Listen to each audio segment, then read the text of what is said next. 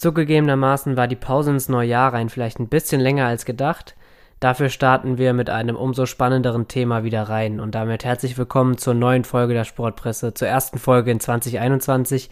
Und ja, ich bin immer noch der Johannes. Ich freue mich natürlich auch dieses Mal wieder riesig, dass ihr eingeschaltet habt und habe für euch heute ein ganz besonderes Thema mitgebracht. Und ja, es geht um das Thema Football Leagues. Ich weiß nicht, inwieweit euch dieser Begriff bekannt ist. Es geht hier, ich will nicht zu viel verraten, darüber werden wir gleich noch in aller Ausführlichkeit sprechen. Aber es geht hier um dunkelste Machenschaften der mächtigsten Fußballclubs der Welt. Und mit dunklen Machenschaften meine ich Sachen wie Steuerhinterziehung im großen Stil bis hin zum Menschen, aber auch Kinderhandel. Und ähm, ihr merkt schon, das sind Begriffe, die eigentlich gar nichts mit Sport und vor allen Dingen nichts mit Sportberichterstattung zu tun haben sollten. Trotzdem ist es in gewisser Weise Teil des Sports und ähm, ja, deswegen freue ich mich natürlich sehr, dass wir heute darüber reden und dass ich einen Gesprächspartner gefunden habe, der wirklich tiefe Einblicke in diese ganze Geschichte in das ganze Thema Football Leagues hat und sogar den Whistleblower oder die, das Gesicht hinter Football Leagues Rui Pinto getroffen hat. Ich will, wie gesagt, nicht zu viel verraten.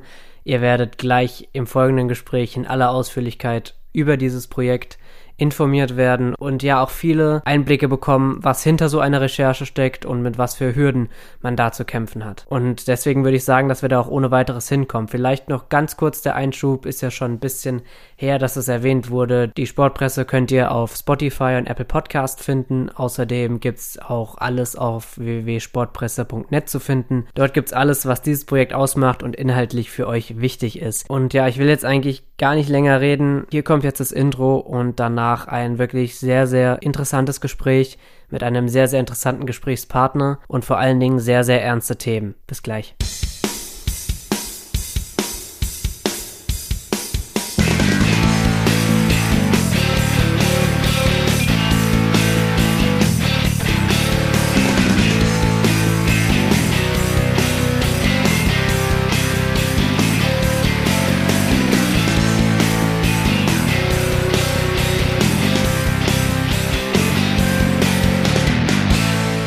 Ja, da bin ich wieder und zum Glück nicht alleine. Ich habe mir einen ganz besonderen Gast ähm, herausgesucht bzw. gefunden und freue mich natürlich sehr, dass du da bist. Hallo Henrik.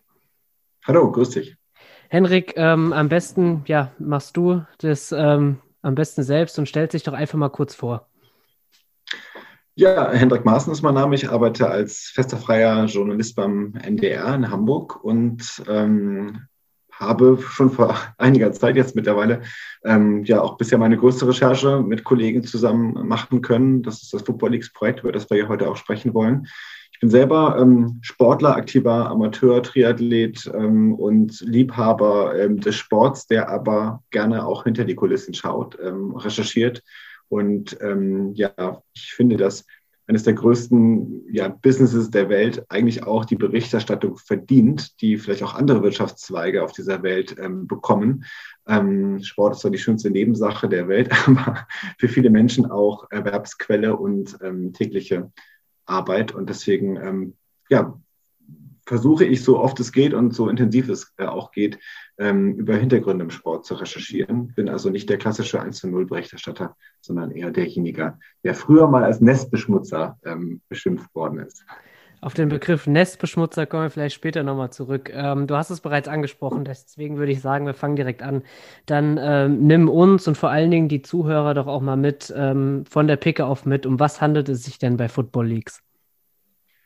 Footballix ist eine, ursprünglich eine Datenplattform, eine Internetseite gewesen, ähm, die von verschiedenen Leuten äh, gestartet und betrieben worden ist. Ähm, ähm, kleiner Spoiler voraus, ähm, am Ende ähm, ging es vor allem um die Person Rui Pinto, der ja momentan ähm, im Gerichtsprozess in Portugal sitzt. Das ist ein Riesenprojekt und auch ein beispielloses Projekt, was ich bisher in dieser Form noch nie gesehen und gehört hatte. Es gibt kaum ein anderes vergleichbares Projekt weltweit im Sport, was sich zum Ziel gesetzt hat, Korruption, Regelverstöße aller Art, alles, was wir eigentlich auch als Fußballfans oder als Interessierte am Fußball ähm, negativ finden, aufzudecken, aufzuklären, um eine nachhaltige Veränderung im, im, Sport, im Fußball zu, zu provozieren, zu bekommen. Und ähm, das ist jetzt vielleicht einmal die kurze Antwortvariante. Football Leagues ist natürlich noch viel, viel mehr, ähm, aber da sprechen wir wahrscheinlich im Detail noch drüber. Ja, du hast das eben schon so ein bisschen angesprochen. Es ist wahrscheinlich mit das Schwierigste, es relativ kurz zu halten und ähm, das auf so ja ein, zwei größere Themenblöcke, äh, Themenblöcke runterzubrechen. Ähm, nimm uns mal mit, was sind denn die inhaltlich größten Veröffentlichungen? Vielleicht auch die Veröffentlichungen, die ja so mit am meisten Öffentlichkeit generiert haben, beziehungsweise ja das Größte angestoßen haben. Ich kann natürlich vor allem über die Zeit sprechen, in der ich selber mit beteiligt war an dem Football Leagues Projekt. Das heißt, ähm, Kollegen und ich haben ähm, gemerkt, dass es nach der ersten Veröffentlichungswelle, die ja vor allem der Spiegel selbst ähm, getätigt hat, ähm, ja, dass es da die Informationen gab und auch auf Fachkonferenzen unter Journalisten bekannt wurde, dass es da wohl doch noch mehr gibt und dass ähm, es Interesse über Kooperationen ähm, gibt, was die Football Leagues angeht. Und da haben wir es dann geschafft, gemeinsam mit dem Spiegel und dem, dem EIC. Ähm, der Spiegel hat die Informationen mit uns und einem europäischen Journalistennetzwerk geteilt, ähm, um auch überhaupt mit dieser riesengroßen Datenmenge klarzukommen und auch eine publizistische Kraft zu entwickeln. Ähm, haben wir es geschafft, ähm, da ähm, ja über eine lange Recherchezeit gemeinsam ähm, dieses Projekt ähm, ja, aus der Taufe zu heben, haben das koordiniert, haben dann irgendwann gesagt, jetzt sind wir so weit, dass wir auch rausgehen können mit den Veröffentlichungen und ähm, die ganze Genese davor, wie das überhaupt entstanden ist, ähm, kann ich quasi auch nur berichten. Da ist ja die zentrale Person ähm, Raphael Buschmann, der Kollege vom Spiegel, der, ähm, der den ähm, Kontakt zu Rui Pinto, der ja im Endeffekt das Gesicht von äh, Football Leagues ähm, dann auch geworden ist, aufgebaut hat, das Vertrauen von dieser Quelle bekommen hat und dann auch lange Zeit quasi die einzige ja, Kontaktperson zu, zu ihm war. Ähm, während dieser ganzen ähm, Zusammenarbeit kamen wir halt dann einfach irgendwann dazu. Ähm, und das ist dann gegipfelt in Veröffentlichungen, die sich, ähm, die jetzt, muss mir helfen, ich glaube anderthalb Jahre, nee, zwei Jahre jetzt ähm, im, in diesem Jahr ähm, her ist. Genau ungefähr vor zwei Jahren haben wir richtig intensiv angefangen, in die Daten reinzuschauen. Da ist erst ein Kollege von mir ähm, über viele Wochen beim Spiegel äh, vor Ort gewesen und hat mit die Daten gesichtet. Und irgendwann haben wir dann das große Team gebildet ähm, und sind dann äh, wirklich mit, mit sechs, sieben Leuten auch hier alleine von uns vom NDR eingestiegen. Jetzt ähm, hast du den Namen Rui Pinto immer schon mal ähm, ja, ein bisschen angesprochen. Wir gehen auch später nochmal auf die Person. Du ähm, ja, hast ihn ja auch als einer der wenigen ähm, ja, persönlich getroffen ein. Ähm, geh nochmal ganz kurz vielleicht darauf ein, wer hinter diesem Projekt steckt ähm, als, als Person und vor allen Dingen auch an die, auf die Frage, wie kann es sein, dass jemand, und das wirst du uns wahrscheinlich jetzt auch gleich ähm, nochmal sagen, aber ähm, in meinen, ja, fast in meiner Recherche schon eine relativ unscheinbare Person ähm, auf, ja, hinter diese ganzen Sachen gekommen ist, an diese ganzen Dokumente und so weiter gekommen ist. Rui Pinto ist in der Tat auf, dem, auf den ersten Blick unscheinbar, ein nicht besonders großgewachsener junger Portugiese, 31, Jahre alt, hat Geschichte studiert, ist für sein Erasmus-Programm nach Budapest äh, gegangen und ähm, ja, ist natürlich jetzt keine, ähm, also war weder Privatdetektiv noch äh, Spielerberater oder Fußballtalent, ähm, was, was vom System verstoßen wurde, der sich dann irgendwie gedacht hat, äh, jetzt muss ich aber hier mal aufräumen. Und das ist sicherlich auch ähm, ein interessanter Punkt in seiner Geschichte und auch in dieser Gesamtgeschichte, warum das Projekt überhaupt am Ende so groß und relevant geworden ist. Weil wir haben ja mit, mit Rui Pinto eine Person, die ähm, nicht aus dem Fußballbusiness selber rauskommt äh, trotzdem Informationen zusammengetragen hat aus den wirklich absoluten sensiblen Details dieser Branche. Ähm, und ich glaube, dass, ähm, dass, dass, dass er also dass das eine Stärke war, dass er ähm, nicht Teil des Businesses war. Denn was wir bisher sonst erleben, ist, dass sich das Business Fußball extrem selten wirklich ändert. Es funktioniert einfach viel zu gut, ähm, um es mal salopp zu sagen. Und kritische Stimmen ähm, haben von außen sehr, sehr wenig Einfluss. Und ähm, warum er das getan hat, das hat er uns und ähm, mir und, und den Kollegen ähm, ganz ausführlich begründet in dem großen Interview, was wir über zwei Tage mit ihm führen konnten in Budapest. Das hat er aber auch in anderen Veröffentlichungen, äh, vor allem im Spiegel, auch immer wieder genannt. Angefangen hat es eigentlich damit, dass er als junger Fußballfan und er liebt wirklich Fußball über alles, also das Spiel Fußball und alle Details daran, ähm, ich auch einen selten so gut informierten Menschen äh, vor mir gehabt wie, wie ihn. Ähm, das vergöttert er. Und gerade deswegen ist er extrem ähm, kritisch und am Ende auch wütend geworden, als er gemerkt hat, was für Machenschaften vor allem bei seinen Clubs in Portugal, ähm, ähm, ja, was für Machenschaften man schon von außen erfahren sehen konnte. So hat er das beschrieben. Also als Jugendlicher ähm, fing es an mit Spielerverträgen, ähm, mit, mit Transfers ähm, von Spielern.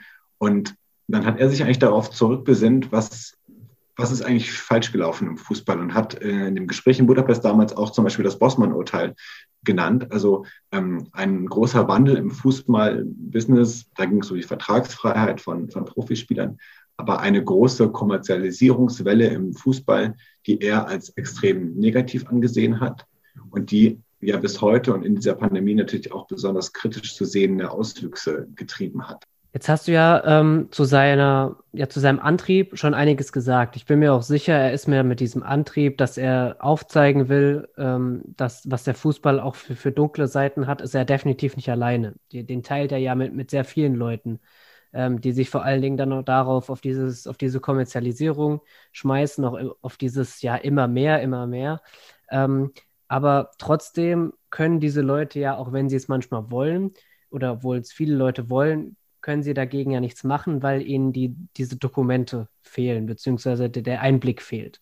Ähm, wie hast du dir das damals erklärt, als du in die Recherche reingegangen bist? Wie, wie konntest du dir das vorstellen, dass so jemand dann an so viel Datenmaterial gekommen ist? Also wir haben am Anfang ja nicht gewusst, ähm, dass es wer hinter Football League steckt, dass es ähm, vor allem dieses eine Gesicht, diese eine Person, Rui Pinto ist.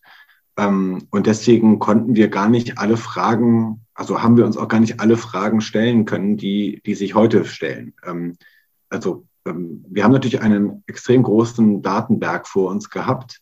Es war allerdings nicht das erste Mal, dass ähm, Journalisten mit solchen großen äh, Daten, äh, Informationsfluten konfrontiert waren. Ich ähm, sitze hier auf demselben Flur wie die Kollegen der Investigation ähm, ähm, beim NDR, die also mit der Süddeutschen Zeitung ähm, kooperieren und da ja auch die Paradise Panama Papers und Co. Ähm, schon analysiert und recherchiert haben. Das heißt, ähm, wir haben natürlich schon Fragen an, an die Quelle, die sind aber nur zum Teil darin begründet, wie kommt es denn eigentlich dazu. Die Frage ist auch, wie authentisch sind diese Daten und was vor allem können sie ähm, aussagen. Und wir haben natürlich die Frage gestellt, wo kommen diese Daten her? Sind sie auf, auf legale Art und Weise entstanden oder nicht? Und ähm, wir sind als Journalisten verpflichtet, das zu überprüfen, müssen aber auf der anderen Seite äh, nicht unsere Arbeit einstellen, wenn wir es nicht zu 100 Prozent beantworten können. Das heißt, ähm, wenn Daten von so hohem öffentlichen Interesse sind, dass, ähm, dass, dass sie veröffentlichen oder dass der Inhalt veröffentlicht werden sollte, dann ähm, können wir diese verwenden, auch wenn wir nicht ganz genau sicher sind, wie die Daten entstanden sind. Das ist ein Abstimmungsprozess, den wir auch immer mit dem Justiziariat bei uns hier im Haus ähm, gemeinsam ähm, gegangen und abgestimmt haben. Und ich glaube, da sind wir auch einen guten Weg gegangen. Ähm, dass er am Ende, also dass Rui Pinto am Ende im Interview ähm, gesagt hat, ähm, er ist kein Hacker, er ist ein Whistleblower. Ähm, und er jetzt im Nachhinein schon auch sagt, naja, also manche mögen davon ausgehen, dass die Daten, die ich da ähm, zusammengetragen habe, teilweise auch aus nicht legalen Methoden ähm, kommen. Das ist natürlich ein, ein schwieriger Balanceakt. Ich habe ihn selber auch gefragt in dem Interview, auch ob er mit diesen Daten Geld verdient hat. Das sind schon relevante Informationen für unsere Recherche, weil ähm, sie natürlich auch die, die, Qualität und auch vielleicht eine gewisse Einseitigkeit der Daten ähm, zum Beispiel und vieles andere auch erklären könnten. Ähm, hat er immer stark verneint. Er hat beim Punkt der, der Methoden sicherlich auch die Unwahrheit gesagt, vielleicht aber auch zum Eigenschutz. Ich konnte ihn das bisher jetzt nicht nochmal neu fragen, weil ich ihn bisher nicht äh, in, in, Haft dann in Portugal besuchen konnte. Ich stand zwar vor seinem Gefängnis, aber nicht, ähm, nicht durfte ihn nie ähm, besuchen. Ähm, das ist ein schwieriges Thema, aber wie gesagt, alle Whistleblower der vergangenen ähm, 10, 20 Jahre, die mir einfallen, haben einen ähnlichen Spagat äh, tätigen müssen. Ich habe selbst im Rahmen einer unterstützenden äh, Pressekonferenz in Lissabon auch mit ähm, Antoine Deltour gesprochen, der einer der Whistleblower von LuxLeaks ähm, war. Der Mann war selber ähm, Berater in einer Berateragentur, hat Daten mitgenommen, rausgenommen, geklaut quasi aus dem Unternehmen, um deutlich zu machen, ey, guck mal Leute, wir haben hier ein, eine Beratungsagentur, die macht ähm, quasi die Gesetzentwürfe für die Luxemburger Steuerverwaltung, damit äh, Firmen und Banken hier weiter ihr, ihr, ähm, ihr merkwürdiges Treiben oder Spiel spielen können. Und ähm, da hat das Gericht am Ende gesagt, ja, das war ein Diebstahl, also du hast eine Straftat begangen, aber in, im Sinne eines, eines, eines größeren Ziels. Also du hättest nie dieses hehre Ziel der Aufklärung über diese Tatsachen ähm, beweisen können, wenn du diesen Diebstahl nicht ähm, begangen hättest. Und da wundere ich mich schon, dass es so lange gebraucht hat, in Portugal selbst, ähm, aber auch in Europa, ähm, dass man Rui Pinto lange Zeit ähm, sicherlich auch aus, aus Richtung von, von seinen Feinden als einfach nur kriminellen Hacker dargestellt hat. Ähm, das ähm, haben wir schon versucht, ähm, also ich habe das schon immer versucht zu, zu verstehen, warum das so kann mir das nur erklären, dass, dass es halt zu viele Leute gibt, die ähm, Freude an dem Geschäft haben, wie es aktuell läuft und ähm, kein großes Interesse daran haben, dass sich Dinge ändern und auch vor allem kein großes Interesse daran haben, dass es Menschen wie Rui Pinto auch in Zukunft geben wird, die nämlich einfach sagen, okay, wir klären hier auf und wir sind unangenehm und ähm, tun euch mit diesen Recherchen und den Offenlegungen weh. Wir gehen auf den Konflikt später nochmal ein. Die Frage, die für mich jetzt sich aufgeworfen hat, ist, ähm, wie hättet ihr als Journalisten und als berichtende Journalisten reagiert, wenn er euch gesagt hätte, er hat für diese Sachen Geld bekommen? Also hätte Rui Pinto Geld für diese Daten oder für irgendwelche Recherchen irgendwie im Zusammenhang stehen mit den Football Leagues ähm, von Dritten angenommen, dann wäre er ganz klar natürlich kein Whistleblower, sondern dann wäre er ein Datendealer gewesen. Und ähm, was das genau bedeutet hätte für uns in einer Recherche und Offenlegung der Details aus diesen Daten, das kann ich gar nicht beurteilen, weil ich diesen Fall noch nie hatte und das am Ende auch mit unseren Justiziaren hier besprechen müsste. Aber für das Interesse an, an Informationen aus Daten ähm, würde es wahrscheinlich nicht viel ändern, wenn diese Daten wirklich authentisch und wichtig und, und richtig sind. Ähm, aber Rui Pinto wäre ganz sicher kein Whistleblower, sondern er wäre dann einfach ein Informant und er würde dann juristisch auch anders behandelt werden müssen. Jetzt wurde er allerdings juristisch bisher so behandelt, als wenn er dafür Geld angenommen hätte und das ja, einfach ein krimineller, böser Mensch äh, gewesen wäre. Und das äh, ist schon sehr interessant.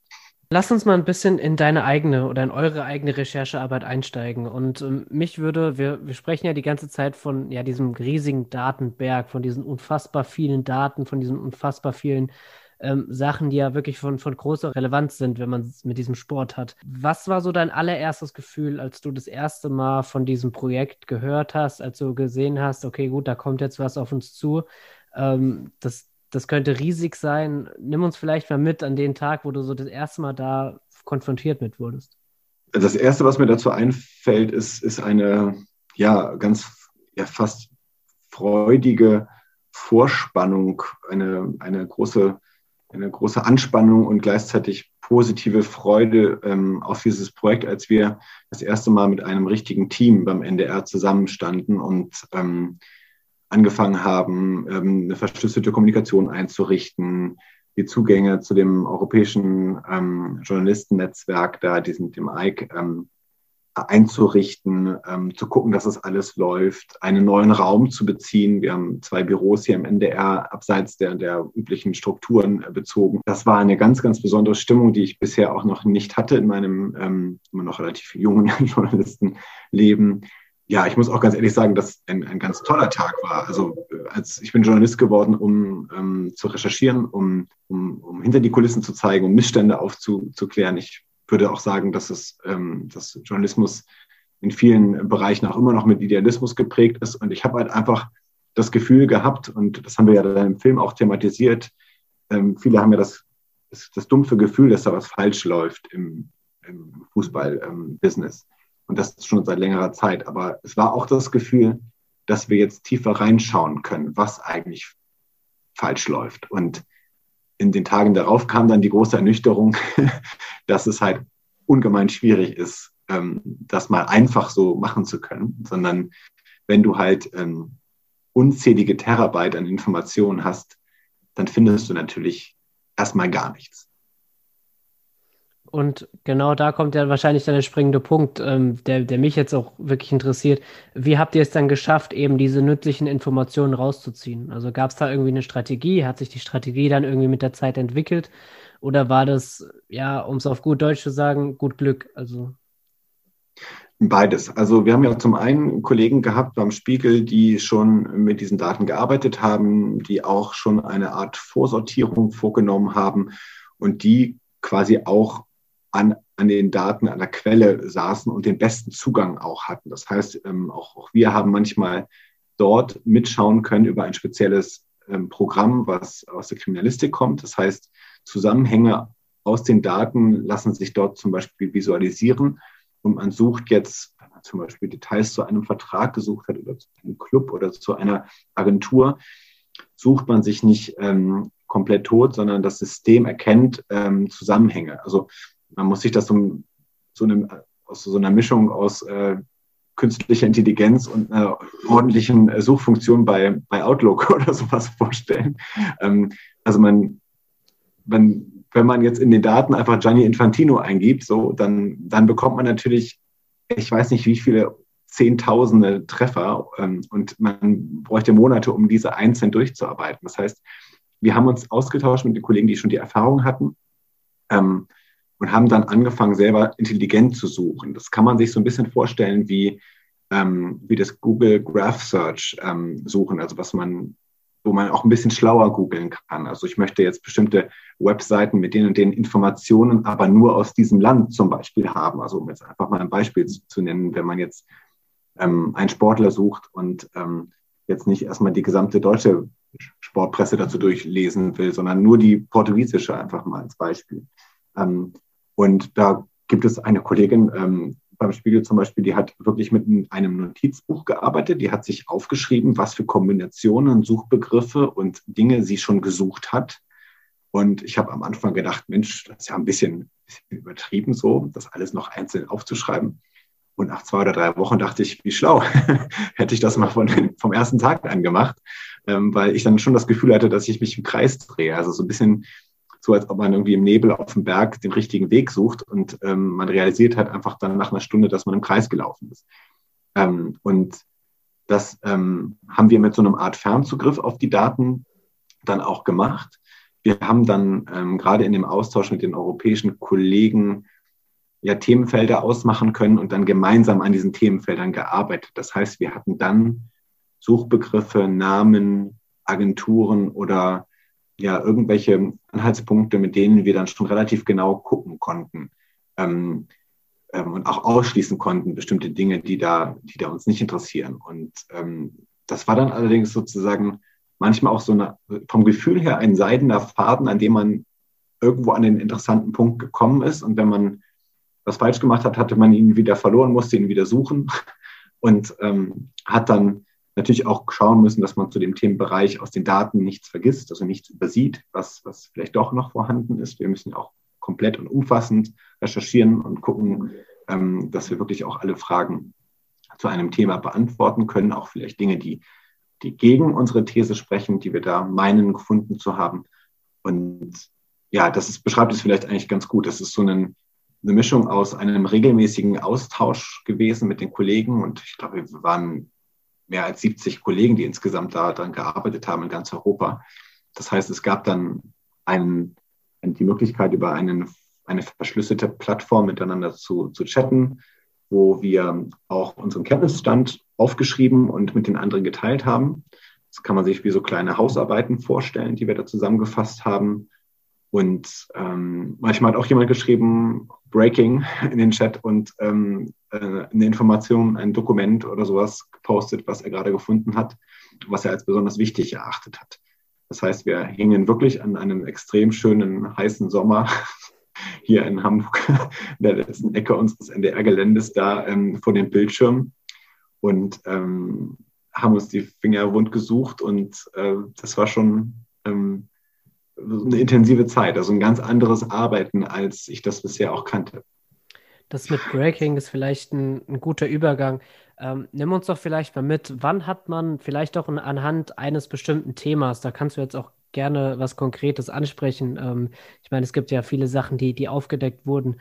Ähm, wann merkt man, okay, gut, das ist jetzt wirklich was, was von sehr, sehr hoher Bedeutung ist. Das könnte wirklich auch die Leute außerhalb dieser, dieser Bubble interessieren. Ähm, ja, nimm uns da vielleicht einfach mal so ein bisschen mit. Also es gab sicherlich auch Momente, wo wir gesagt haben, wow, das ist jetzt hier das, das ähm, super zentrale Dokument. Man darf aber auch nicht vergessen, dass wir natürlich Woche für Woche, Monat für Monat auch ähm, Fachidioten geworden sind. Das heißt, wir haben irgendwann auch ein Dokument, ein PDF, eine E-Mail, eine Excel-Tabelle als Breaking bezeichnet, bei der dann meine Kollegen später gesagt hätten, ja, und wie sollen wir das jetzt dem Hörer bei NDR 2 vermitteln? Das ist ja ein völliges Detailding, was du da jetzt irgendwie an, anschleppst. Ähm, das, das ist auch dann sehr, sehr wichtig zu betonen, dass, dass wir da sehr, sehr, ähm, sehr, sehr sensibel für die Themen geworden sind, die wir uns dann da rausgesucht haben.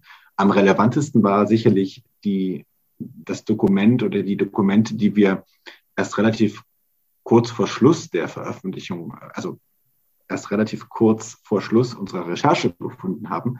Wir hatten ja sehr viele Details und Dokumente zu dem ähm, Versuch beziehungsweise der, ähm, der Gründung der Europäischen Superliga gefunden. Allerdings ähm, gab es dann ähm, auch einen gewissen Abriss an Informationen. Ich erinnere da nicht mehr alle Details jetzt so aus dem Stegreif, aber wir haben dann relativ kurzfristig vor, vor Veröffentlichung ja nochmal einen äh, Vertragsentwurf gefunden, der ähm, der sehr, sehr klar umrissen war ähm, und äh, der sozusagen ein, eine Gründung der, der Europäischen Superliga innerhalb der nächsten zwei Monate, glaube ich, damals ähm, angekündigt hat.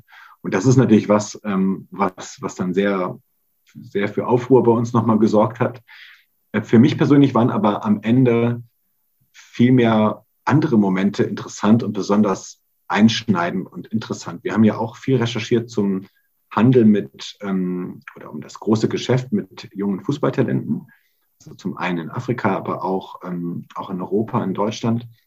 Und da habe ich auch einfach Momente in Erinnerung, wo, wo, ich, wo ich Mails gelesen habe, Dokumente gelesen habe ähm, und dann einfach so fassungslos nach ein, zwei Stunden da vom Rechner saß und dachte, das ist ja saukrass, was ihr da gemacht habt. Das ist ja unglaublich. Ihr habt einfach und wir konnten ja auch, wir hatten ja die Möglichkeit, parallel ganz normal im Internet zu suchen zu bestimmten Informationen und, und Spielern. Das heißt, ich habe zum Beispiel auch einen Fall gehabt, einen, einen, einen Fall, den wir am Ende nicht veröffentlicht haben, ähm, von einem Spieler, bei dem in der Öffentlichkeit einfach behauptet wurde, die Familie ist aus persönlichen Gründen, wegen Arbeit, ähm, aus einem außereuropäischen Land nach Deutschland gekommen, in die Nähe eines großen deutschen ähm, Clubs und ähm, diese Geschichte wurde aufrechterhalten und ähm, auch schön erzählt auf der vereinseigenen Homepage. Ähm, und wir haben in den Dokumenten den ganzen Betrug einfach gesehen. Also da hat eine Familie versucht, ihr, ihr talentiertes Kind halt möglichst äh, oder meistbietend quasi äh, an eine Akademie zu bringen oder in die Nähe eines Clubs zu bringen. Und ähm, so haarsträubende Lügen einfach dann an seinem eigenen Rechner festzustellen mit einer einfachen Google-Suche. Ähm, das fand ich dann schon, schon nochmal ähm, so einen persönlichen Breaking-Moment, weil da ging es natürlich nicht nur um, um gierige Berater und große Stars, die sowieso schon Milliardäre sind, sondern da ging es auch um Kinder und Jugendlichen, denen irgendwie auch im Zweifel die Jugend geraubt wird, weil die Eltern mit den Kindern was machen, was sie vielleicht toll finden, aber wer sagt denn, dass das junge Kind das wirklich will? Ähm, was sagt er mit 18, 19, mit 30 Jahren vielleicht, ähm, wenn er quasi keine Jugend hatte, weil er ab dem zwölften Lebensjahr vielleicht ähm, nicht mehr zu Hause war oder nur in Fußballinternaten und ähm, auch nie die Möglichkeit gehabt hat, was anderes zu tun. Ähm, also, das war jetzt sehr lang, aber. Ja, auf jeden Fall verständlich. Ähm, würdest du trotzdem sagen, dass du dann irgendwann, ich meine, es wird wahrscheinlich auch keine Einzelheit gewesen sein, dass auch solche Themen aufgedeckt werden.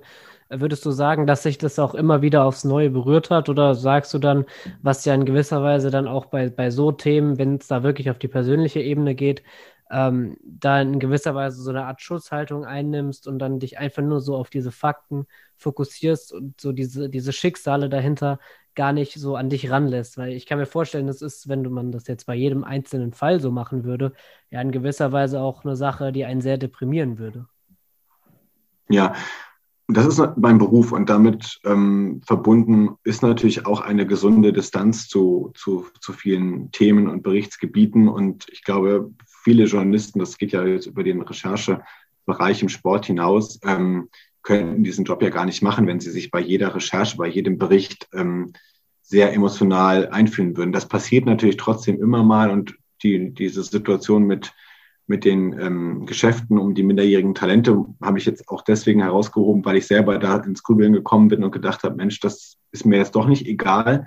Die anderen Dinge sind mir natürlich definitiv nicht egal gewesen, aber da habe ich eine extrem professionelle Distanz. Also da ähm, weiß ich natürlich, dass Menschen, wenn wir jetzt Details von, von dreckigen äh, Deals oder da Verträgen, die vielleicht ähm, sehr schmutzig ähm, sind, veröffentlichen, weiß ich natürlich, dass das Konsequenzen hat. Aber ich sehe es als, auch als meine Aufgabe als Journalist, äh, Missstände aufzudecken und ähm, habe dann jetzt kein großes Mitleid mit Menschen, die, die ja vor allem gegen Regeln verstoßen, die andere betrügen. Ähm, und deswegen würde ich sagen, ähm, gab es immer mal wieder Momente, wo wir gedacht haben, boah, das ist jetzt aber schon wirklich ähm, ein Detail, was unter die Haut geht.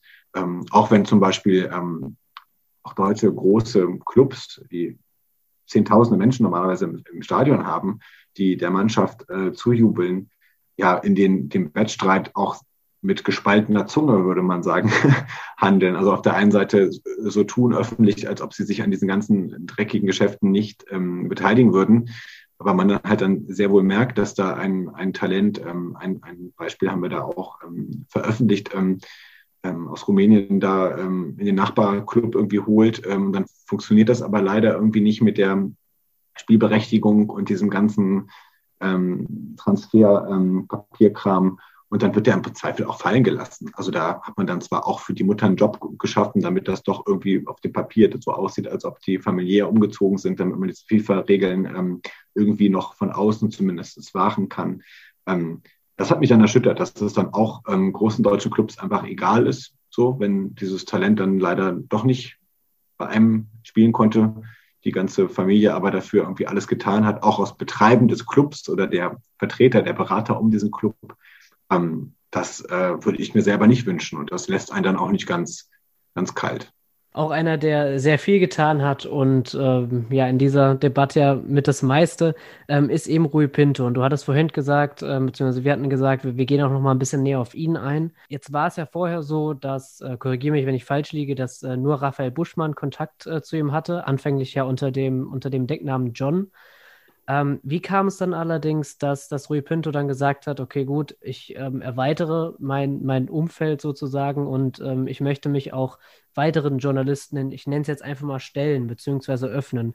Ähm, nimm uns vielleicht einfach mal mit, wie sich so dieses Treffen, ähm, ja, wie das Treffen so zustande kam. Ähm, das Treffen kam ja nur zustande, weil Rui Pinto festgenommen worden war. Ähm, er in Untersuchungshaft kurz war und dann, ähm, weil die ungarischen Behörden nicht eingesehen haben, warum sie jemanden, dem ja im weitesten Sinne Cyberkriminalität vorgeworfen wird, äh, warum sie den in Haft behalten müssen, ist er dann ja ähm, in Hausarrest nach Budapest, äh, also in seine Wohnung zurückgekommen. Ähm, und damit war klar, dass ähm, die, die zentrale Person hinter Football Leagues enttarnt war und dass es deswegen auch keinen weiteren Sinn macht, dass man, also dass nur eine einzige Person Kontakt zu dieser Quelle hat. Wir haben natürlich extrem viele Fragen schon vorher an, an, an John, an Rui Pinto gehabt, aber haben uns auch aus ähm, Gründen des Quellenschutzes ähm, ja damit einverstanden gegeben, dass ähm, nur Raphael Buschmann den Kontakt zu ihm hat. Und das hat ihn auch geschützt. Und ähm, also das hat vor allem Rui Pinto geschützt und ähm, damit war das für uns ähm, eine, eine, eine vertretbare Lösung.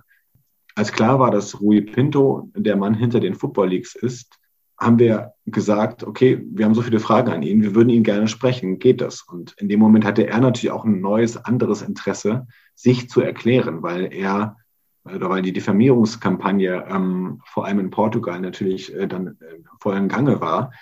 Ähm, da muss man sehen, dass er natürlich vielleicht in Deutschland mit den Super League-Plänen und ähm, Korruptionsgeschichten im internationalen Fußball und äh, dem Handel um minderjährige Talente und so weiter auch Aufsehen erregt hat. Aber in Portugal ist er als Staatsfeind äh, gesehen worden, weil er unter anderem ja auch äh, die äh, enge Bande zwischen dem Hauptstadtclub der Politik, der Justiz ähm, kritisiert hat, ähm, auch sehr viele Daten aus diesem Bereich hatte.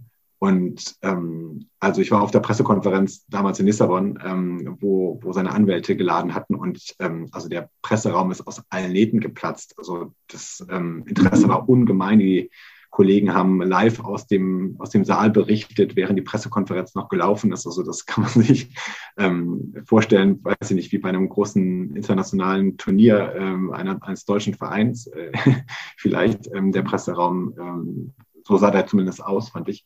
Ähm, genau, wir haben die Möglichkeit gesehen, mit ihm zu sprechen. Er hat die Möglichkeit gesehen, sich besser erklären zu können. Und deswegen kam es zu diesem Gespräch mit ähm, zwei Kollegen ähm, vom Spiegel, einem ähm, französischen Kollegen ähm, von Mediapart und ähm, dann halt äh, mein Kollege Nino ähm, Seidel und ich. Und genau, das konnten wir dann offen führen, das Gespräch mit ihm, ähm, weil es halt so unfassbar viel zu besprechen gab, ähm, haben wir es über zwei Tage gemacht. auch weil es für ihn natürlich extrem anstrengend war, über all diese Dinge zu reden. Und genau, daraus ist dann ja unter anderem der Storing F-Film entstanden, Berichte für die Sportschau und ähm, weiteres.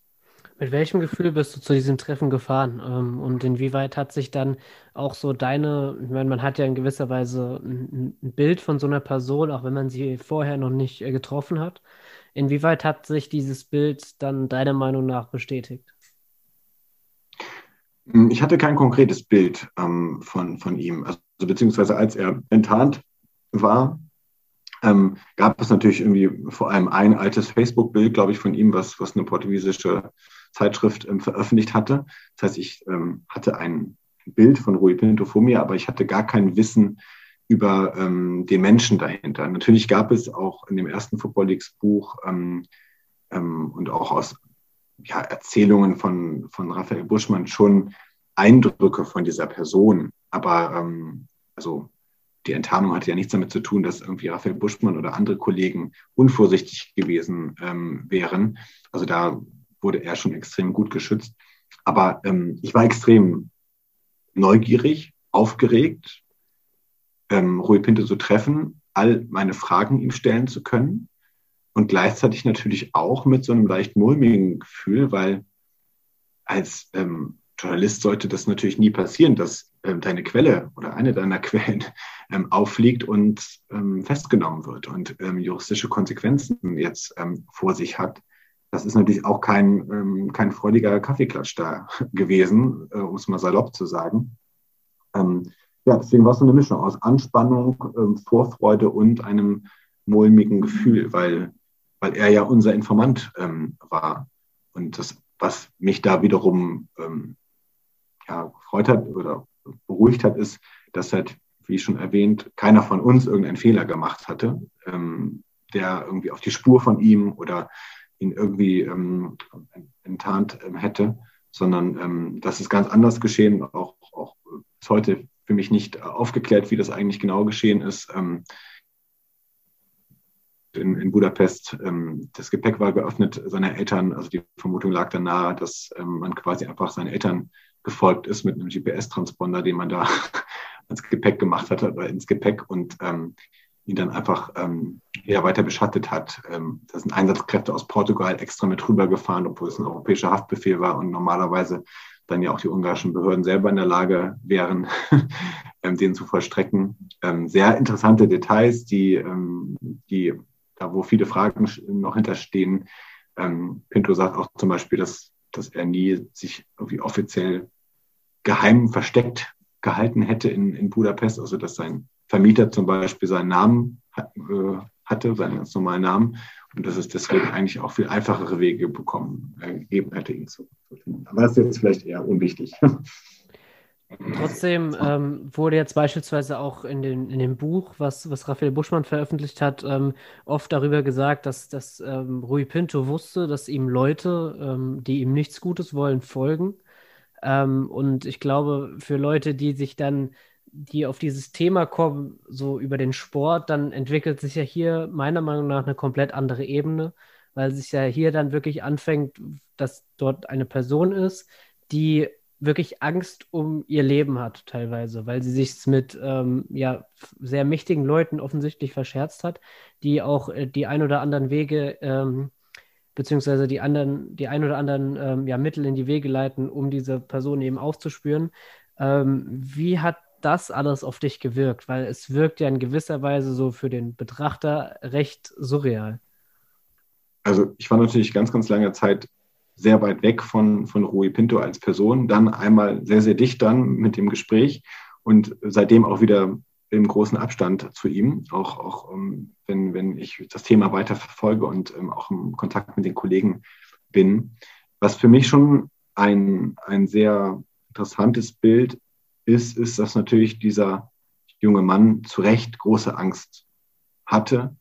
Ähm, und ich glaube wirklich, dass das berechtigt war, weil er ein junger Student in, Budapest zu dem Zeitpunkt war, der sich mit dem Mächtigsten ähm, in seinem Land angelegt hat, aber auch mit dem Mächtigsten des, des europäischen Fußballs und mit wirklich ja, miesen Halunken, kann man nicht anders sagen. Also ähm, diese Firma Dorian Sports, ähm, eine der, der, ersten Geschichten und auch, auch gleichzeitig sicher einer der Fehler, ähm, die er gemacht hat, da ist ja lange eine, eine kasachische ähm, äh, Familie ähm, am Werk gewesen, die alles andere als kurzen Prozess, also Entschuldigung, die, die alles andere als, ja, wie soll man das sagen? Also die Dreck am Stecken hat und die auch vor Gewalt nicht zurück ähm, ähm, schrecken wird. Und ähm, da ist man dann als einsamer kleiner Student schon, also auch mit dem Wissen, dass man von zu Hause ziemlich sicherlich jetzt irgendwie keine große Unterstützung bekommt. Im Gegenteil, da kann man sich schon ziemlich alleine und, und verloren fühlen. Und da ähm, kann ich ähm, kann ich nur sagen, dass, dass, dass meinen größten persönlichen Respekt ähm, verdient, was er da gemacht hat, was er da ähm, angestoßen, betrieben hat, trotz dieser Risiken. Ähm, ich kann nicht beurteilen, wie, wie, se, wie seine, ähm, seine Gefahren real ausgesehen haben. Ähm, ich kann nur das schildern und wiedergeben, was er erzählt hat. Und das kam sehr, sehr authentisch rüber. Es wird aber Gründe gegeben haben, warum er ähm, andauernd durch durch, da, durch die Länder gereist ist, sich ähm, immer wieder an anderen Orten aufgehalten hat, ähm, sehr auf Verschlüsselung Wert gelegt hat, ja auch diesen ähm, Schutz, ähm, den Informantenschutz sehr, sehr ernst genommen hat. Ähm, also das wird er nicht aus Spaß gemacht haben, weil er, und das konnte ich zumindest in der kurzen Zeit, in der wir zusammen reden konnten, schon auch erfahren, weil er neben diesen diesem großen Interesse an diesen Daten, an den Hintergründen, ähm, auch ein sehr lebensfroher junger Kerl gewesen ist oder ist, ähm, der einfach extrem gerne auch einfach mal, äh, mal äh, losgegangen ist und, und ähm, die Nacht zum Tag gemacht hat. So. Also da ähm, ähm, kann ich mir schon vorstellen, dass ihm das nicht leicht gefallen äh, ist, sich dann doch immer wieder zu verstecken. Du hast eben angesprochen, ähm, dass er auf dich immer einen sehr glaubwürdigen Eindruck gemacht hat. Ähm, hattest du denn jemals jetzt auch in der Nachbetrachtung Zweifel an seiner Glaubwürdigkeit? Und ähm, ja, wenn, wenn du die gehabt hättest, welche äh, hattest du? Nein, ich habe bis, bis heute nie irgendwie ein Problem mit seiner Glaubwürdigkeit gehabt. Ganz im Gegenteil. Wir haben ja wirklich viele Texte, Filme, Beiträge veröffentlicht, die Kollegen vom Spiegel und ähm, all die europäischen ähm, Journalistenkollegen ebenso. Und es gab nach meinem Kenntnisstand nicht einmal ein Verfahren, was aufgrund der Daten ähm, gestartet worden wäre. Ein, wir sind nie irgendwie verklagt worden. Es gab nicht ein falsches, also nicht ein falsches Detail in den Daten. Ähm, und damit ähm, ist die Glaubwürdigkeit schon mal, finde ich, extrem hoch, weil wir haben authentisches Material erhalten. Ähm, wir haben mit authentischen Quellen gearbeitet und das war ihm auch immer sehr wichtig. Das hat er alles betont. Ich habe ja auch schon gesagt, dass, dass ähm, der einzige Punkt für mich natürlich schon war, wo er gesagt hat, ähm, ich bin ein Whistleblower und kein Hacker und ich habe nichts gemacht, was, ähm, was ein normaler Computernutzer sozusagen nicht auch machen könnte.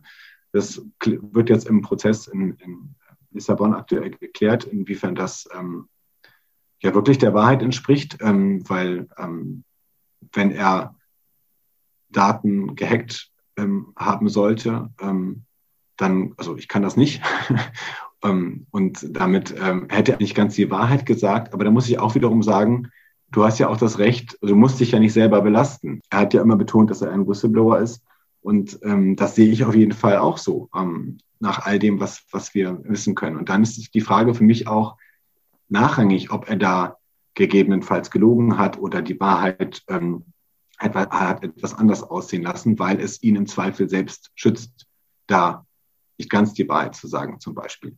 Ähm, das ist aber natürlich ein Punkt, der, der von außen gegen ihn genutzt wird. Ähm, und alles, was irgendwie mal geschehen ist äh, in seinem Leben, glaube ich, ähm, wird ja gegen ihn verwendet. Ähm, und sicherlich hat er auch Fehler gemacht. Aber die Fehler, die er gemacht hat, hat er uns authentisch und gut erklären können, was, ähm, was sein Beweggrund war, zum Beispiel im Fall von Doyen. Ähm, die, da gibt es ja den Versuch der, den Vorwurf der versuchten Erpressung.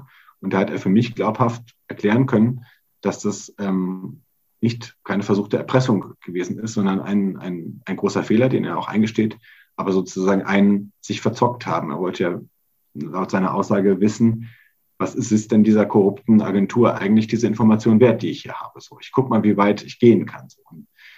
Das ist ein interessantes äh, Detail vielleicht auch seines Charakters.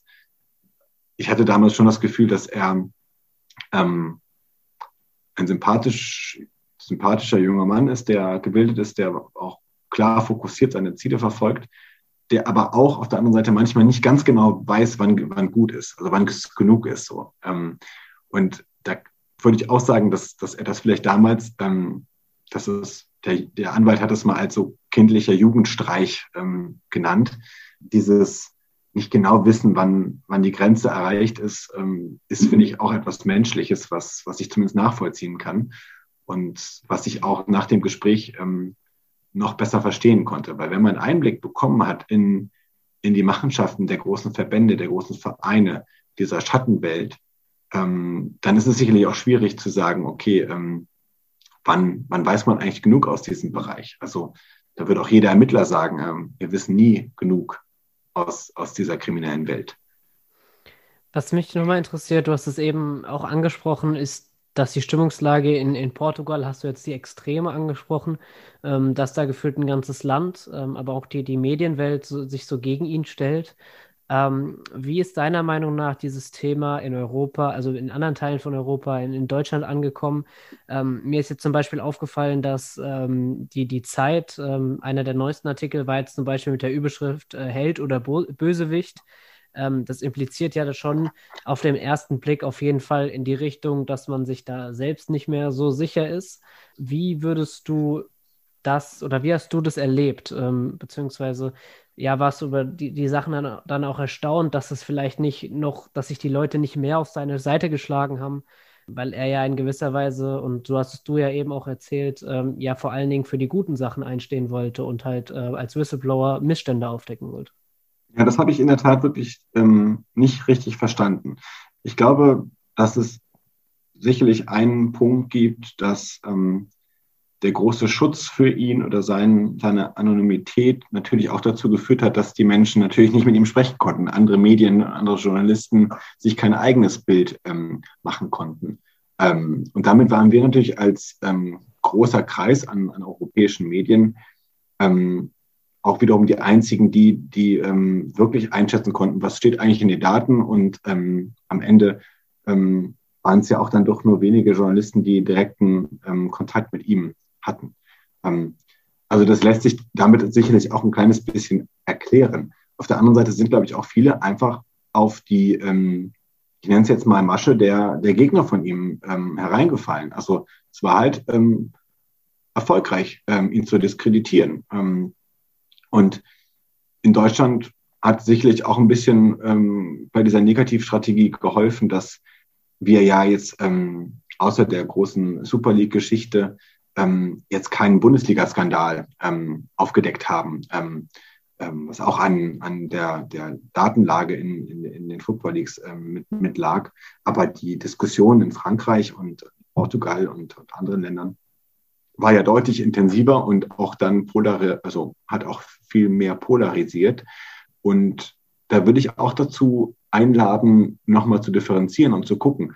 Rui Pinto war kurz vor seiner Ausreise nach äh, Frankreich, als er festgenommen worden ist, weil er mit den französischen ähm, Behörden kooperiert hat. Er sollte in ein Zeugenschutzprogramm, um als Whistleblower mit seinen Daten Steuervergehen ähm, aufzudecken. Das heißt, man hat quasi mit dem europäischen Haftbefehl aus Portugal diesen Schritt aktiv verhindert, ähm, dass er als, als wertvoller Whistleblower ähm, Frankreich, aber auch andere europäische Länder ähm, mit Informationen versorgen kann und auch dann in einer juristischen, ja, mit einer, aus einer juristisch starken Position heraus. Das ist im Nachhinein etwas anders dann gekommen durch die Kooperation mit Eurojust, also einem, einem Zusammenschluss der europäischen ähm, ähm, Justizbehörden. Ähm, dort haben, ähm, also ich glaube, ein Dutzend Staaten gemeinsam sich dann diese Daten angeguckt und es wird auch bis heute mit diesen Daten ermittelt. Auch, ähm, auch in Deutschland gab es ein Vorverfahren ähm, mit den Daten. Das heißt, ähm, er hat da schon enorm was geschafft.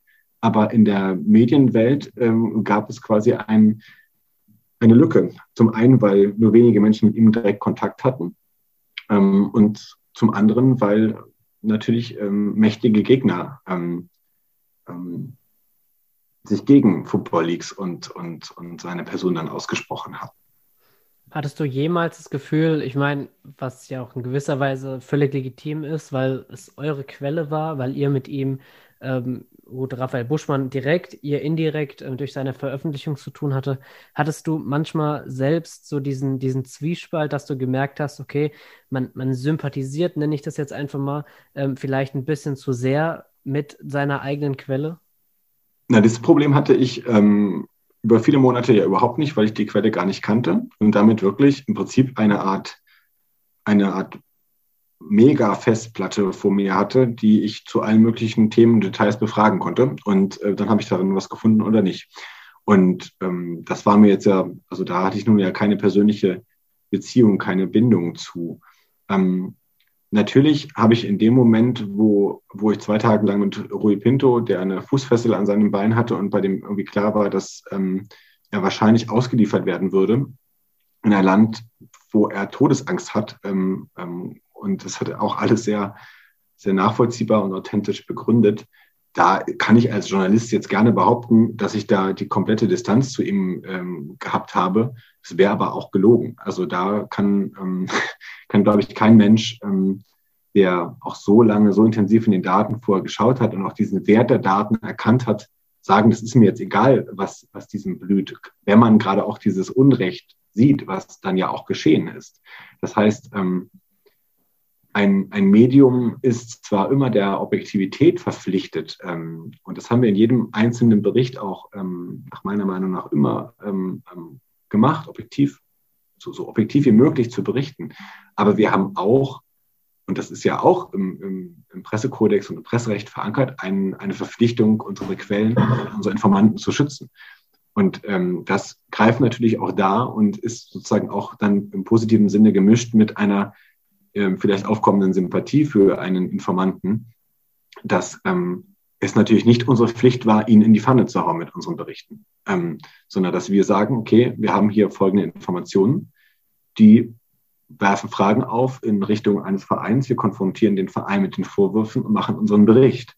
Ähm, das ist jetzt, glaube ich, trotzdem noch, ähm, noch guter Journalismus, ähm, auch wenn man dann während des Prozesses ähm, sagt, okay, das ist unser Informant, der sitzt im, im Gefängnis, ähm, da, da haben wir schon eine andere Beziehung zu. Also wir haben ja jetzt nie angefangen, ähm, die Rui Pinto, die Rui Pinto Festspiele äh, da abzufeiern, sondern wir haben ähm, immer gesagt, wir, wir versuchen so objektiv wie möglich zu berichten und dann mit dem Einschub, ohne unsere Quelle zu gefährden. Lass uns zum Schluss nochmal den, den Bogen zur Aktualität schlagen. Ähm, wir haben das aktuell laufende Gerichtsverfahren ähm, angesprochen. Wie steht es denn aktuell um Rui Pinto und die Football Leagues? Ähm, an, ja, an was für einem Stand ist, sind die Football Leagues an sich und ähm, aber auch das, das ähm, Gerichtsverfahren von Rui Pinto? Ja, da muss ich eine weitere große Antwort geben und ich hoffe, dass ich äh, nichts vergesse. Also erstmal hat sich total viel verändert ähm, um die Person Rui Pinto und auch den Prozess von, vom Football League, sodass die Pandemie nur ein, ein kleiner Anteil. Ähm, als Rui Pinto ausgeliefert worden ist, war er ja auch lange Zeit in Isolationshaft in Lissabon, äh, in einem Gefängnis, in einem Hochsicherheitstrakt. Und ähm, es gab keinerlei Interesse der portugiesischen Behörden mit ihm irgendwie ja, zu kooperieren, seinen Wert als äh, Informant, als Whistleblower anzuerkennen, obwohl er das mehrfach äh, betont hat, dass er dazu bereit wäre ähm, und ähm, auch die Wichtigkeit seiner Daten und Informationen betont hat.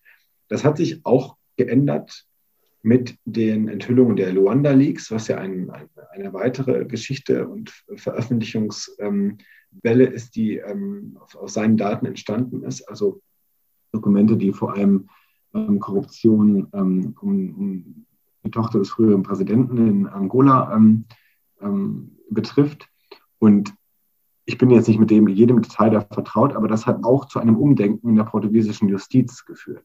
Mittlerweile ist Rui Pinto in einem Zeugenschutzprogramm, wohnt an einem geheimen Ort im, ähm, im Umfeld von Lissabon. Das heißt, er hat das Gefängnis verlassen können. Es geht ihm nach meinem Kenntnisstand deutlich besser als im Gefängnis. Er wird aber Tag und Nacht von Personenschützern bewacht, beschützt und ist natürlich trotzdem in seiner Freiheit deswegen arg eingeschränkt, was ihm natürlich trotzdem nicht gefällt. Aber er freut sich, glaube ich, darüber, dass der Wert seiner Arbeit mittlerweile anerkannt worden ist und aus den, sagen wir mal, ähm, mehr als 20 Jahren Gefängnis, die man ihm am Anfang in der Anklageschrift, ähm, so haben das Experten beurteilt, ähm, versprochen hat, um es mal platt zu sagen, sind wahrscheinlich doch äh, eine deutlich geringere Strafe geworden, die ähm, gegebenenfalls jetzt bevorsteht. Ich glaube, dass es insgesamt eine große Verbesserung jetzt für ihn gegeben hat. Die Pandemie hat den Prozess jetzt nochmal ausgesetzt, beziehungsweise ähm, es zieht sich alles relativ lange hin. Ich glaube, der Auftakt war Anfang September. Es sollten jetzt eigentlich in den kommenden zwei Monaten ungefähr ähm, zwei bis drei Monaten das Urteil ähm, kommen. Das wird wahrscheinlich nicht funktionieren, weil, ähm, weil die Corona-Pandemie in Portugal ja momentan ähm, extrem schlimm aussieht. Also die Mutation hat sich da ja so stark verbreitet, dass ähm, Portugal den höchsten Inzidenzwert, glaube ich, ähm, Europas oder sogar der Welt hat. Ähm, das, das sind natürlich viele Menschen betroffen und ähm, somit auch dieser Prozess, der ausgesetzt ist. Genau, das ist, glaube ich, der Stand äh, zu, zu Rui Pinto. Der Stand vielleicht zu, zu Football Leagues ein, als solches, den kann man auch ja, fast zwei Jahre danach immer noch nicht abschätzen, weil es sind auf der anderen Seite unzählige Verfahren ähm, und Prozesse schon geführt worden. Ich meine, auch, auch Ronaldo ist ja zum Beispiel, sein Lieblingsspieler, ähm, verurteilt worden zu, ähm, zu der größtmöglichen Strafe, die man aus Bewährung aussprechen kann. Das heißt, ähm, Rui Pinto, der größte Fan von Ronaldo, hat ähm, sein Idol eigentlich fast in den Knast gebracht. Das spricht, finde ich, auch nochmal für die ähm, Glaubwürdigkeit von ihm, ähm, dass er da keinen Unterschied macht zwischen ähm, seinen persönlichen sportlichen Helden, ähm, bei denen er allerdings auch differenziert, ähm, dass sie sich abseits des Platzes trotzdem an Regeln halten müssten, was zum Beispiel dann die Steuerhinterziehung angeht. Ähm, und genau, die Ermittlungen der, der Staatsanwaltschaften in Europa sind ja auch noch nicht zu Ende gegangen. auf der anderen Seite gab es schon viele Konsequenzen. Auf der anderen Seite muss man auch sagen, dass sich extrem viel nicht verändert hat bisher. Das heißt, ähm, wir haben jetzt schon wieder den Fall, dass es eine, eine Art elitäre Super League-Gründung äh, gibt. Also äh, die, die, die Schlagzeilen der letzten Wochen und Monate zeigen ja, dass es da ähm, wieder einmal einen Schritt in diese Richtung gegeben hat aus, aus Spanien. Ähm, das heißt, ähm, da sehe ich auch noch keine Besserung, kein, keine nachhaltige Veränderung, kein Erkennen, dass ähm, es so vielleicht nicht weiterlaufen sollte. Wir haben die Schweizer Justiz, die gegen ihren ähm, eigenen Bürger und FIFA-Präsidenten Johnny Infantino ermittelt, Dinge, die wir auch mit den Football Leagues ähm, ans Tageslicht bringen konnten. Ähm, wir haben Diskussionen über die, die Talentförderung und die Geschäfte ähm, mit Talenten und was dürfen Spielerberater eigentlich, ähm, was sollten sie vielleicht nicht tun in Deutschland gehabt. Also ich glaube, dass viel angestoßen worden ist. Aber ich weiß auch, dass Rui Pinto sich mehr erhofft hatte. Und ähm, er hat das in einem Gespräch mit den Kollegen mal so formuliert, dass er ja schon auch ein bisschen ernüchternd ist, dass ernüchtert ist, dass solange quasi der Lieblingsverein der, der Zuschauer und der Fans doch immer noch mal gewinnt und das System quasi immer noch ähm, ja irgendwie funktioniert, sind die Menschen offenbar dann doch nicht ausreichend genug ähm, daran interessiert, dass es zu nachhaltigen Veränderungen gibt. Er und auch ich habe mich darüber gefreut, wenn es Poster gab, äh, große Plakate von Ultras zum Beispiel in deutschen Stadien, ähm, die ihn unterstützt haben, als er in Haft war.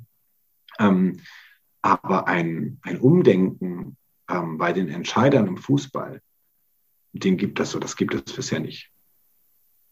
Würdest du so, würdest du so weit gehen und sagen, dass, weil ich finde, wenn so ein Projekt und solche journalistische Arbeit, beziehungsweise solche ähm, ja, investigative Arbeit dann auch von ihm, ähm, wenn das schon nicht ausreicht, um so ein großes Umdenken zu, zu generieren, dass egal wie die Berichterstattung über den Sport aussieht, egal wie kritisch sie sein kann, ähm, dass das einfach nicht der Fall ist, dass sich daran nichts ändern wird?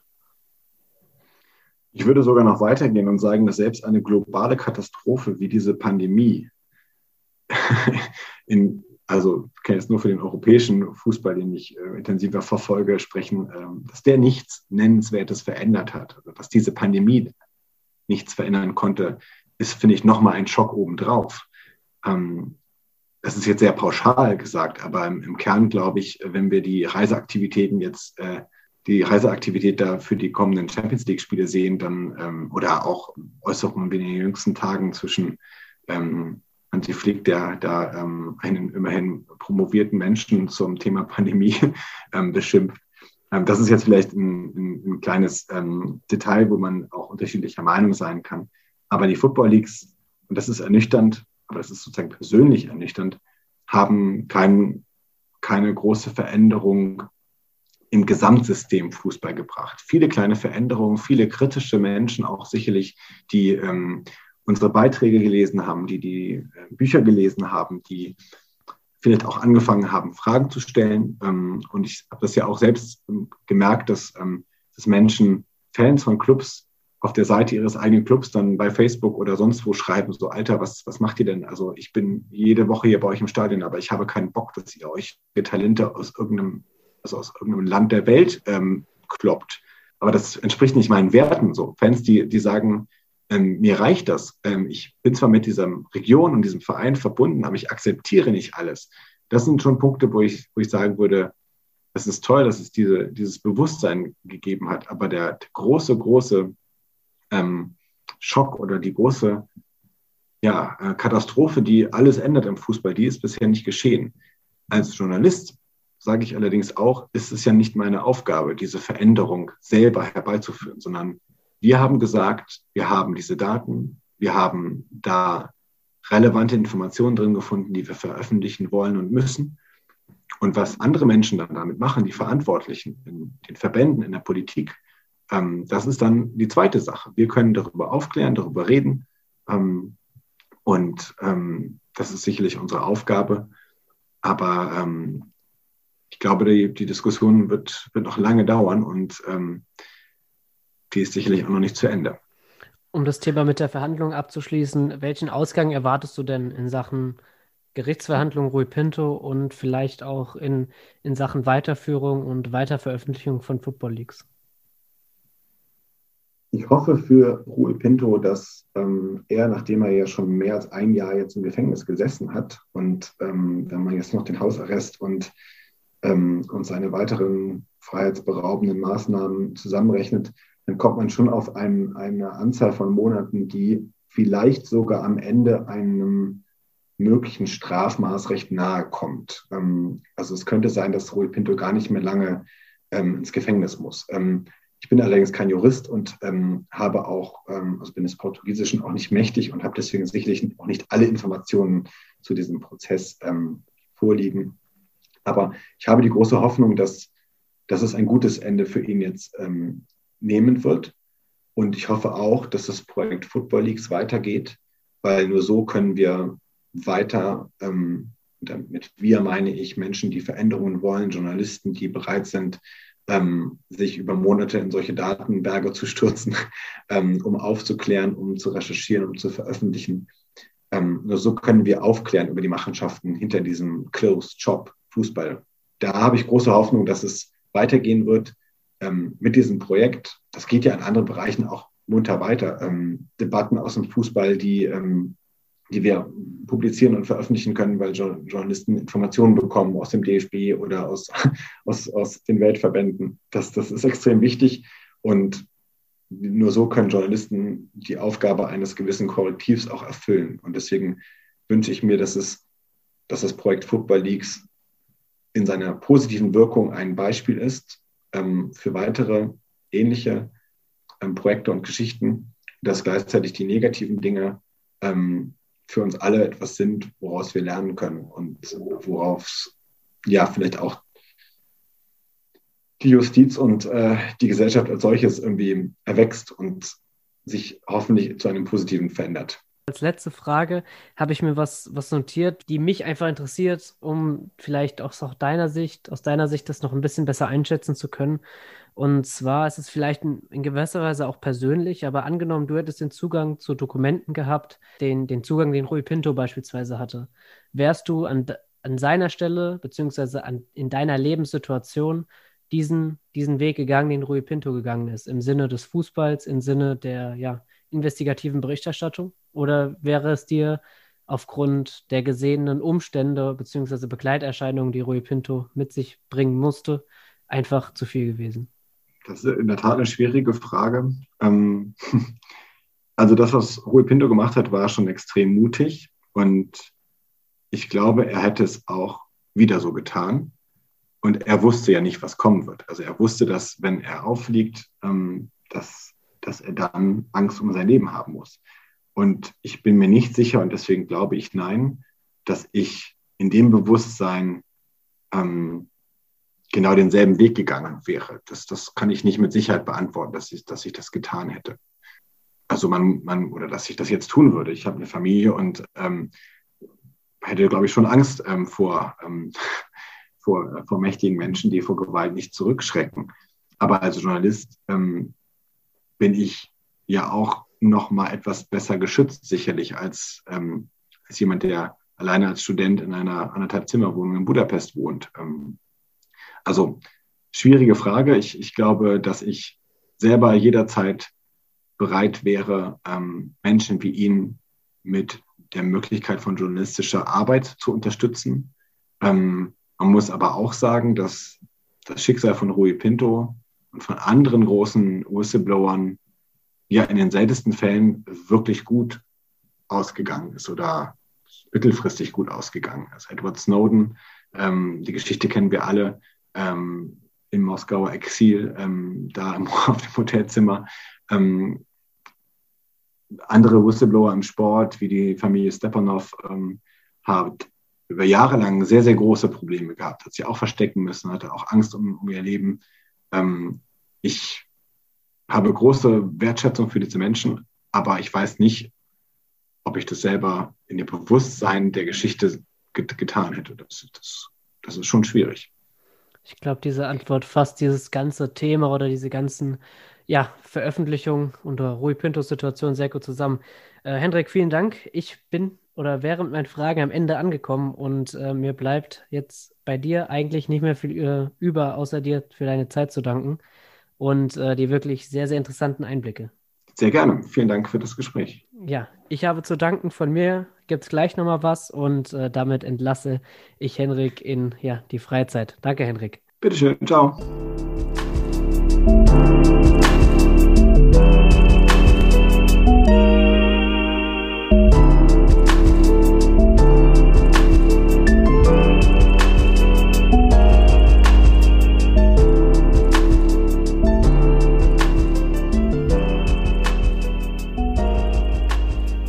Ehrlich, da war das eine oder andere dabei, was man so als Laie, wenn man nichts weiter mit diesem Thema zu tun hat, erstmal sacken lassen muss. Und ähm, ja, ich hoffe oder ich bin mir sehr, sehr sicher, dass ihr es ähnlich fandet und dass ihr dieses Gespräch mit Hendrik auf jeden Fall ähm, ja auch so informativ fandet wie ich. Denn bei den Football Leagues handelt es sich wirklich um eine Geschichte, die die dunkelste Seite des Sports aufdeckt, die dunkelsten Machenschaften Und das sind so Sachen, mit denen man eigentlich gar nichts zu tun haben will. Und ich bin ehrlich, ich verstehe Leute, die vor so Themen die Augen verschließen, beziehungsweise die Augen verschließen wollen, weil sie damit einfach nichts zu tun haben wollen und den Sport so nicht mehr genießen können. Es ist quasi unerlässlich, dass man vielleicht so etwas auch ausblendet, wenn man sich auf das rein Sportliche konzentrieren möchte, um halt auch einfach diese Faszination und diese Magie, die auch im Sport steckt, nicht zu verlieren. Trotzdem, und das steht natürlich außer Frage, müssen solche Themen aufgedeckt werden.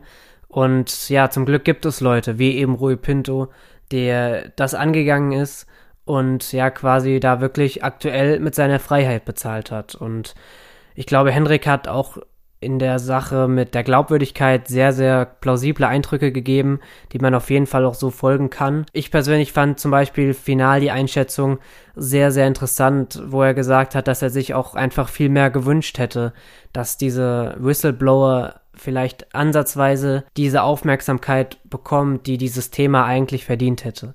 Wie gesagt, man muss abwarten, wie der Gerichtsprozess läuft. Man kann eigentlich aber auch nur hoffen, dass es wirklich ein, ein fairer Prozess ist mit, mit einem angemessenen Urteil und in der grundsätzlichen Debatte. Natürlich ist es immer eine Frage, ob man sich die Sachen legal beschaffen hat. Das hat Hendik ja auch gesagt, auch wenn das für die Berichterstattung an sich ähm, jetzt gar nicht mal so ausschlaggebend ist, weil es sich ja eben um, um ein hohes öffentliches Gut handelt und das Informationsinteresse so hoch ist, dass der Nachrichtenwert so oder so gegeben ist. Aber in der grundsätzlichen Debatte sollte, glaube ich, jedem bewusst sein, dass Rui Pinto sich hier wirklich für den Sport eingesetzt hat und ja vor allen Dingen auch für die Gerechtigkeit. Ja, wie gesagt, es sind schon Informationen dabei, die man auf jeden Fall mal verdauen muss. Ich hoffe, ihr hattet Spaß trotzdem an diesem Gespräch und ähm, ja, nehmt auch einiges mit. Ich glaube, Hendrik hat da wirklich sehr, sehr tiefe Einblicke gegeben. Er konnte die ja auch als einer der wenigen. Ich bedanke mich auch dieses Mal natürlich wieder fürs Zuhören. Hoffe, die Folge hat euch gefallen. Falls ja, dann könnt ihr den Podcast natürlich auch gerne bei euren Streaming-Diensten bewerten. Wie gesagt, ich würde mich freuen, wenn ihr vielleicht auch die anderen Folgen hört, wenn ihr sie noch nicht gehört habt oder wenn ihr auf der Website einfach mal vorbeischaut. Ja, dann werde ich mich auch in Zukunft wieder melden. Es wird jetzt keinen bestimmten Rhythmus geben. Ähm, allerdings arbeite ich schon an den ein oder anderen nächsten Projekten beziehungsweise nächsten Gesprächspartnern und ähm, ja, würde auch wirklich sehr, sehr gerne weiterhin in diese Richtung mit investigativen Sportjournalismus reingehen, weil ich glaube, wir dort ein Themenfeld haben, auch so im Bereich Doping zum Beispiel, was ähm, ja wirklich wert ist, näher beleuchtet zu werden. In diesem Sinne, vielen Dank fürs Zuhören. Ich hoffe, ihr bleibt gesund und habt einfach weiterhin eine gute Zeit und bis zum nächsten Mal. Ciao.